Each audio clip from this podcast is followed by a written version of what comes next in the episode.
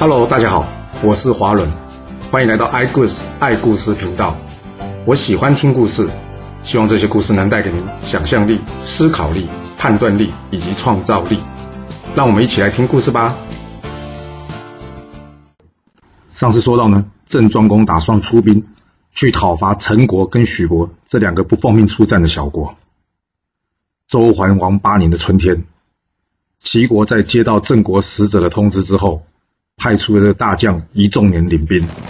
另外，郑国呢，则是派出了将军公子吕，两军长驱直入进入这个陈国。啊，陈国国君听到吓得要死，说：“哇，我怎么可能是两个国家的对手啊？”于是怎么样，马上向这个齐国求和。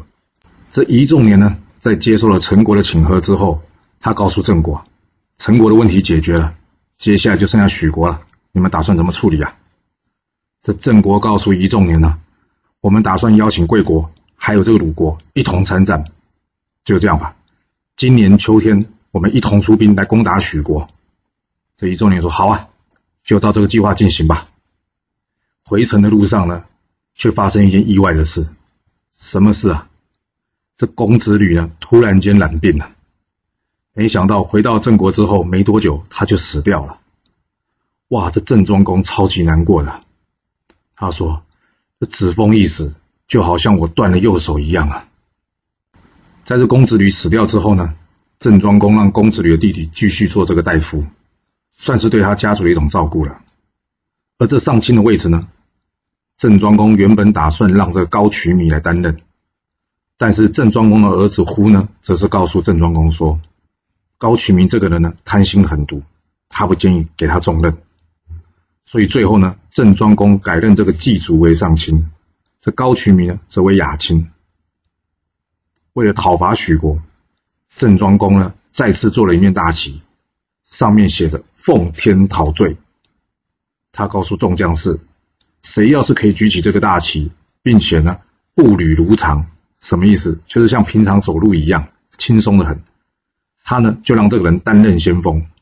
这话一说完呢，就有一位老将军侠叔营前来举起这个大旗，并且走了几步。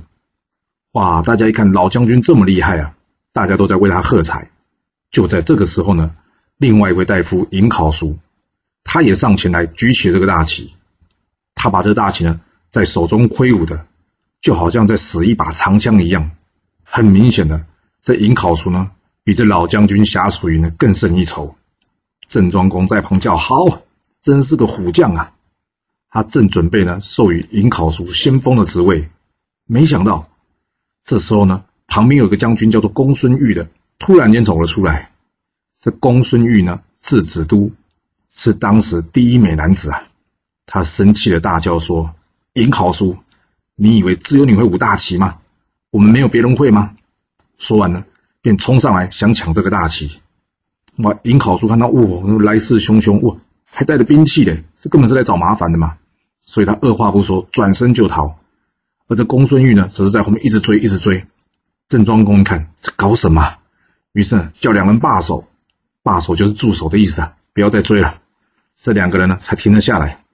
他告诉这两个人，两虎不可以相争，你们两个相争呢，并非国家之福。我已经决定了。这次就任命尹考叔为先锋，刚刚举起大旗的人呢，通通都有赏。当然，公孙玉啊，也有奖赏的。你看看这个郑国啊，虽然猛将如云，但是怎么样，完全没有纪律啊。这公孙玉呢，想要五大旗上来就好，怎么可以带兵器来抢旗呢？而且呢，做了这件事，不但没被处罚，还得到了奖励。到了秋天，郑。齐、鲁三国会师出兵攻打许国。由于这许庄公呢，平常待人不错，所以呢，百姓们呢拼命的死守这个城池。但不管怎么说，许国就是一个小国，怎么挡得住三国联军呢？就郑国的先锋尹考叔了，为求表现，率先登上了个城楼。这原本是一件好事的，但万万没想到呢，在城下面的公孙玉一看，什么？尹考叔竟然上城了，那这样他不是拿到第一个功劳吗？他非常记恨这尹考叔抢了他先锋的位置，另外呢又怕他抢了头功，所以呢，他躲在军队之中，冷不防的咻的一箭，这一箭射出呢，直接怎么样，射穿了尹考叔的背后。尹考叔怎么会想到有箭会从后面来呀？当场被射中心窝，从这城上跌了下来。这老将侠属营呢，没有看清楚，还以为尹考叔是被敌人所伤啊。他担心的赶快冲上前接住尹考叔手中的大旗，再次奋力登城。这士兵一看，哇，这大旗在城上飘扬啊，士气大振，大家一拥而上，瞬间就攻下这个许城了。这许庄公没有办法，最后怎么样？假扮成平民，混在人群之中逃往魏国，而最后呢，也老死在魏国。郑庄公攻下了许国，他想要占领许国，但是呢，毕竟他是帅头的嘛，带头的总要假惺惺的问一下：“哎呀，这个给鲁国好还是给齐国好呢？”就大家呢都不敢要，就在这个时候呢，许国的大夫呢百里带了一个小男孩过来，他哭着对这三个国君说：“我家主公没有小孩，这位是他的弟弟，可以不要杀了他，让他可以延续祭祀的香火吗？”郑庄公听到这个话，他马上心生一计，他对这个百里说：“哎呀，我们是奉命逃罪，并不是想灭了许国啊。”现在许国国君既然畏罪逃走了，还好这许国有人，不然就由他来继续管理许国吧。不过我看他年纪还小，这样吧，我呢把许国分作两处，一处呢由他弟弟来管理，另外一边呢我会派人协助他。讲好听是协助，其实什么就是监视啊。这齐国、鲁国呢，看着郑庄公处理的方式也还不错，就同意这样处理了。这郑庄公回国之后呢，马上要处理一件很重要的事，什么事？就是找出呢这放冷箭杀了尹考叔的凶手。因为尹考叔不肯从背后中箭的，背后中箭一定是自己人所放的箭的。但是由于找不出是谁，所以呢，他找来了巫师，做法念咒，他诅咒这个放箭的人呢，希望他呢可以死掉。这公孙玉在旁边呢看了之后，在偷笑说：“这样胡乱做法有什么用啊？”而这郑庄公呢，将这法事一连持续了三天。到了第三天，这郑庄公呢，带着所有大臣们前往观看这个做法的结果。没想到，就在这个时候呢，突然间跑出一个蓬头垢面的人，他自称他自己是尹考叔，并且说明了他是被公孙玉暗箭所杀。然后呢，仔细的将这经过说明了清楚。他告诉大家，他今天是得到天神的同意，特地前来报仇的。说完之后呢，将他的手插入喉咙，啪的一下，当场血流如注啊！就郑庄公呢，认得出这个人，这这个人不是尹好叔啊，这个人正是公孙玉啊！他赶快叫人来急救这公孙玉，不过还是慢了一步，这公孙玉呢，当场气绝而死啊！郑庄公再痛失一将，难过不已啊！在旁的人都想说：“哎呀，一定是尹考叔灵魂附到这公孙玉身上来报仇的。”处理完了尹考叔的事情之后呢，郑庄公派使者带了一些财宝呢，去谢谢齐国跟鲁国来帮助他。在出兵之前要送礼啊，打完仗之后也要有谢礼哦。所以这个礼啊，真的是怎么送呢？真的是一门学问呢。齐国这边呢倒是没什么事，但是呢送去鲁国的礼物呢却原封不动被拿回来了。郑庄公看到这个状况呢，赶紧问这派出去的人怎么回事？为什么送出去的东西全部原封不动拿回来了？这个使者告诉郑庄公呢，公子辉呢刚刚杀了鲁国国君，因为送礼的书信呢及对象都不对，所以呢才赶紧回来请示的。这郑庄公听完大吃一惊。怎么回事啊？使者告诉他呢，这鲁国的国君呢有一个弟弟叫做公子轨，原本这个爵位呢是要传给公子轨的，不过因为当时公子轨的年纪实在是太小了，所以大臣们呢改推举现在鲁侯做鲁国的国君。不过鲁侯常常说呢，嗯，等到公子轨长大之后，我就要把这位置还给他了。前不久呢，这公子辉呢向鲁侯要求太宰的职务。鲁侯告诉他：“这公子轨呢，就快上任了。等他上任之后，你自己问他吧。”没想到呢，这公子辉竟然会错意鲁侯的意思了。他以为鲁侯害怕这公子鬼继位啊，所以呢，他私底下去问鲁侯。他问鲁侯啊，这国君的位置向来都是传子的，我看这公子鬼也慢慢长大了。若是你担心，我可以帮你杀了他。这鲁侯听到这话，吃惊说：“你疯了？怎么会有这种想法嘞？我房子都已经盖好了，再过几天呢，我就要退位让给公子鬼了。”自己呢，则是退休下来养老。哎呀，你别再说这个话了，我都不敢听了。你赶快下去吧。这公子辉呢，很后悔自己讲错话，而且呢，他更担心鲁侯把这些话怎么样去告诉公子鬼，到时候新君一上任，他不就完蛋了？这该怎么办呢？嗯，有了，先下手为强。当天晚上呢，他去见这个公子鬼。他告诉公子鬼说：“这鲁侯呢，看你慢慢长大了，他担心你会来抢他的位置，所以呢，刚刚找我去，要密谋杀了你。”哇！这公子鬼一听，吓得魂不附体啊！他问公子辉说：“这、这、这、这，那这该怎么办呢？”公子辉说：“嗯，他不仁，我不义，先下手为强吧。”这公子鬼则告诉公子辉说：“他已经在位十一年了，国人都很信服他。”若是我们动手杀他，失败，我们就完蛋了。这公子辉说：“你别担心了，我早就计划好了。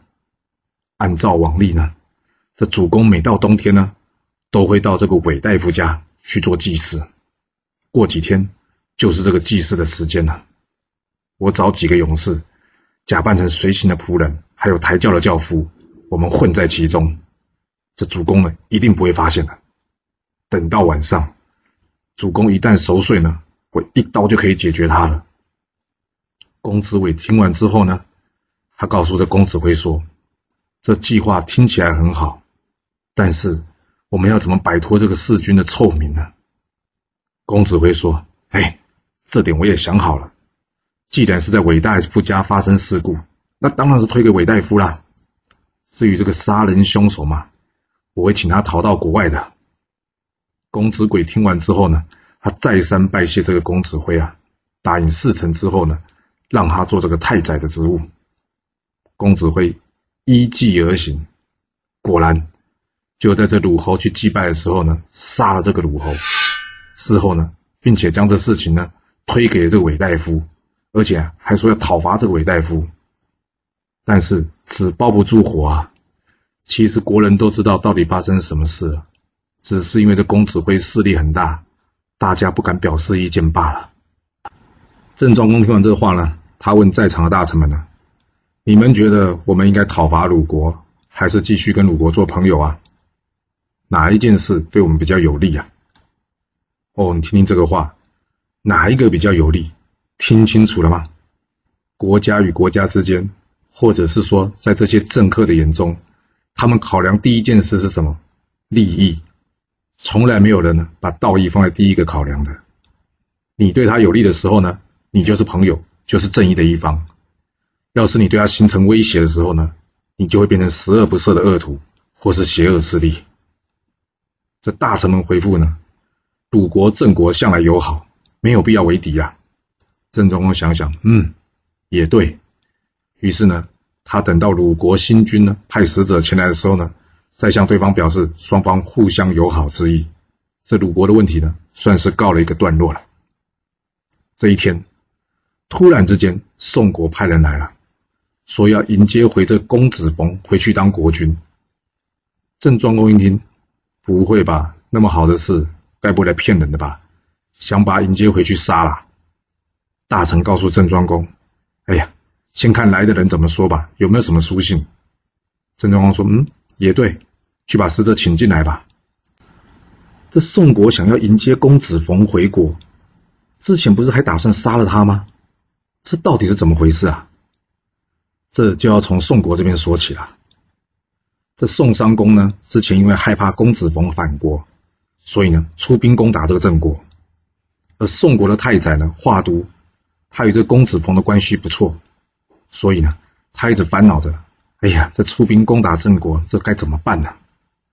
甚至呢，他对于率兵出征这个大司马孔富家，他更是讨厌。加上有一次呢，他在外面呢，意外的见到孔富家的老婆。哦，这孔富家老婆长得很漂亮哦。他心里一想，嗯，要是这孔富家死了，我就可以把老婆占为己有了。嗯，对了，我来想想方法，除掉这个孔富家吧。刚好呢，之前孔富家在代国全军覆没的事呢，华都觉得这是个好机会，于是他向外放出流言。他说呢，这攻打郑国呢，都是孔富家的主意。这宋国的百姓呢，原本就因为这个代国之战呢，战死了许多人呢，而怪罪这宋襄公。现在大家更是恨透这孔富家了。一天，孔富家一如往常的在这个军队里面做教阅。这华都呢，找人在军队里面放谣言，放什么谣言呢？他说：“哎呀，这孔富家呢，昨天又去找太宰华都商量啊，商量什么？准备出兵攻打这郑国啊！”大家一听啊，又要打仗啊，所以赶紧呢，跑到这太宰的官邸啊，希望呢阻止这件事。华都呢，故意不见这些成群的士兵，把门关了起来。就这样，人越聚越多，越聚越多。人一多呢，开始七嘴八舌就鼓噪起来了。所谓聚众容易去众难呐。这话都一看，嗯，人越来越多了，时机成熟了。他终于打开大门，慢慢走了出来。他假惺惺的对大家说：“哎呀，这件事我已经劝过主公不要出兵了，可是没办法，主公呢，他只听孔父家的，你们还是赶快散去吧。”就大家鼓噪说：“太宰，前次战争已经死掉很多人了，加上郑国的军队这么厉害，我们再去攻打郑国，这不是送死吗？干脆我们杀了孔父家吧，杀了孔夫家，杀了孔父家。”这华都说：“不可以啊，人家说投鼠忌器啊，孔父家可是主公的爱将，若是杀了他，主公一定会为他报仇的。你们还是赶快散了吧。”这时鼓噪的民众说：“像这样的昏君，一起杀了吧。”太宰，你要出来主持这件事啊！这华都呢，就在众人的簇拥之下呢，前往了孔父家的官邸。当然了，他也找了他的心腹一同前往啊。到了这孔父家的官邸外面呢，华都叫众人呢，先不要喧哗，你们在一旁先躲好，这个事让我来处理就好了。华都亲自来敲孔夫家的门，并且呢，请开门的人告诉这孔夫家说。他有机密的事情要来找孔夫家讨论呢。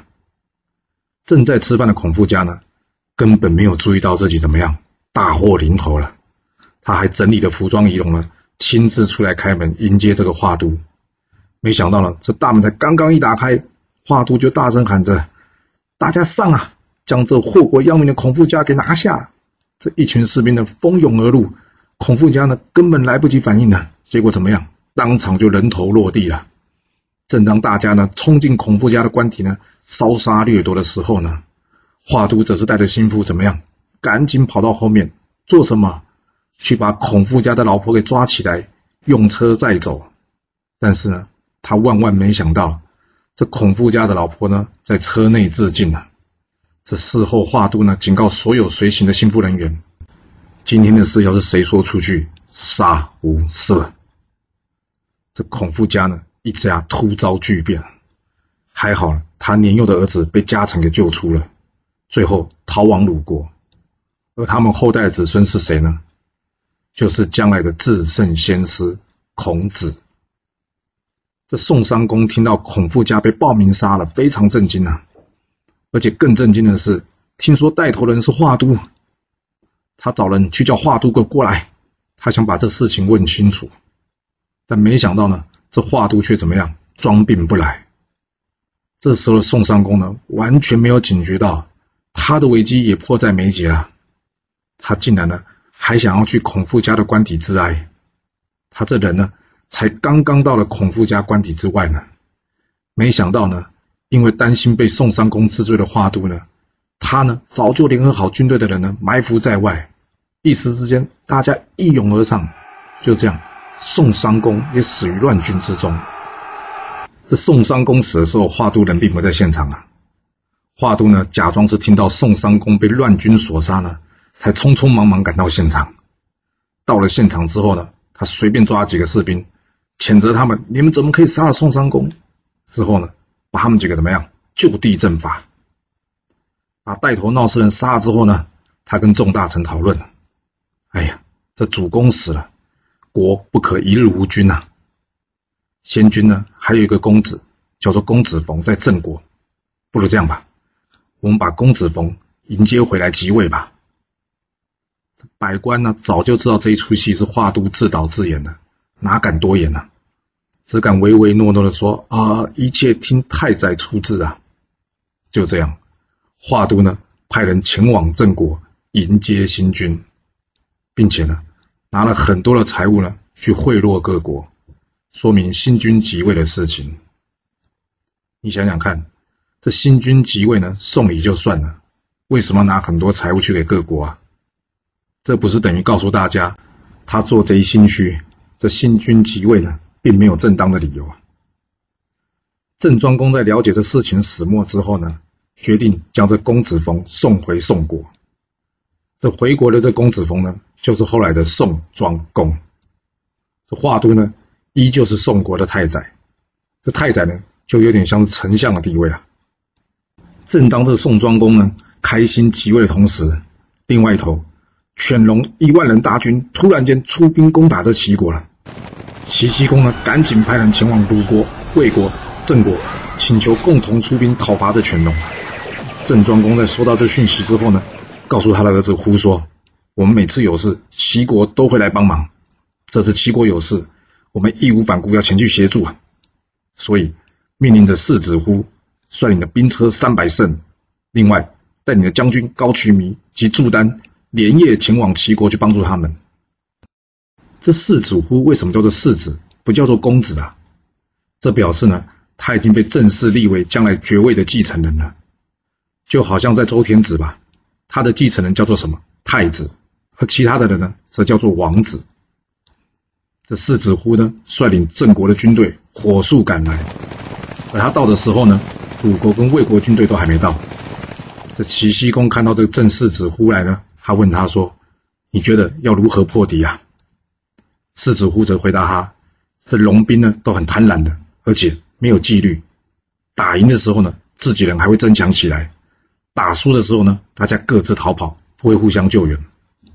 我这里有一个建议：我们先用一支军队去引诱他，然后呢，这支军队假装打败，往后撤退。这犬龙军队看到我们撤退呢，一定会前来追击的。这个时候呢。”我们再派出预先埋伏好在两边的军队呢，冲杀而出，这样子就可以将犬戎军队给打败了。齐僖公一听完呢，称赞：“嗯，这个方法好。”于是呢，按计划实施。他先派人出战，然后呢，假装兵败。